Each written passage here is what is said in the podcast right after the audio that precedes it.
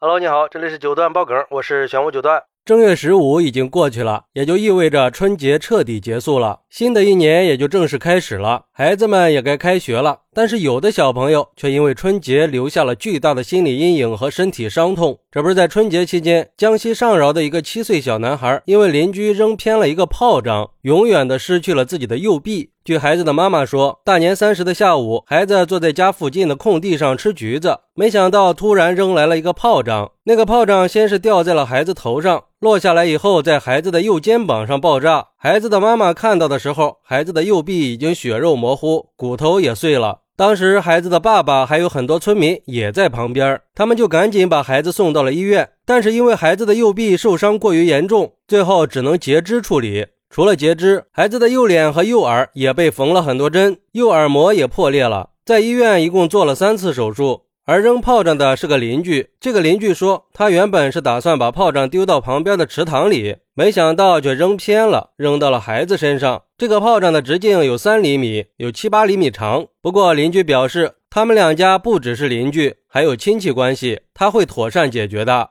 孩子的妈妈说：“虽然目前孩子的病情稳定了，但是心理上受的创伤很大，任何人都不愿意见。孩子跟他说，回家以后只想待在房间里玩，出来会有危险。孩子今年刚上一年级，平时都习惯用右手吃饭写字，现在右臂没了，真不知道该怎么办了。他想着找一个心理医生给孩子做做心理疏导，然后再考虑后续装假肢的问题。哎，这一个炮仗毁了一个孩子的一生啊，悲剧呀！”也是个血淋淋的警钟啊！而对于这个事儿，有网友就说了：“这个放的还是鞭炮吗？这是炸药包吧？截肢呀，不是说打个针吃个药就能解决的。一个炮仗毁了一个孩子的人生，造成了终身残疾，还造成了影响一生的心理创伤。就是给再多的经济赔偿，也买不回那个活泼的孩子了。这是不能用金钱来衡量的。”很多年前，我家邻居的小孩就被鞭炮给炸瞎了眼睛，他妈妈哭了好多年呢。现在孩子长大了，媳妇儿也不好找，而且这么大威力的鞭炮是不是属于违禁品了？那这个鞭炮的生产厂家和销售方也是有责任的。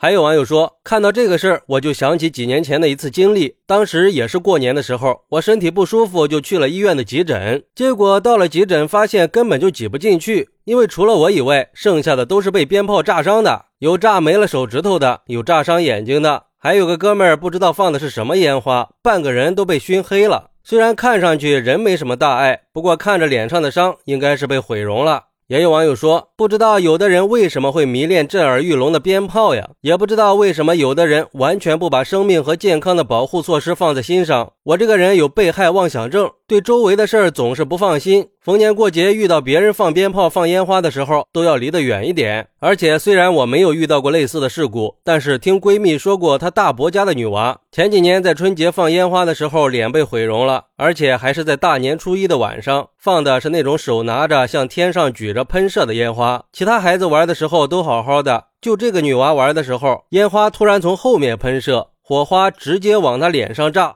其实像这种类似的事情，每年都会有很多的。前几天不就有三个孩子把鞭炮扔进了下水道，导致井盖飞了出去，造成一死两伤的后果。这放烟花鞭炮啊，本身就是有一定危险性的。对于禁止燃放的，还是要遵守规定。不管怎么说，出事儿都是因为人的疏忽，放鞭炮的那个人肯定是要负责任的。而对于我们家长来说，也要加强对孩子的安全教育，增强他们的风险防范意识，学会一些减灾避险的知识，远离烟花爆竹这些危险的东西，让孩子健康平安的度过童年时期。毕竟谁也不知道什么时候就会祸从天降啊！也希望有关部门加大那些允许燃放烟花爆竹的地方的监管和管控，也希望这个孩子能够早日康复，早日走出心理阴影，勇敢坚强的活下去。好，那你是怎么看待这个事儿的呢？快来评论区分享一下吧！我在评论区等你，拜拜。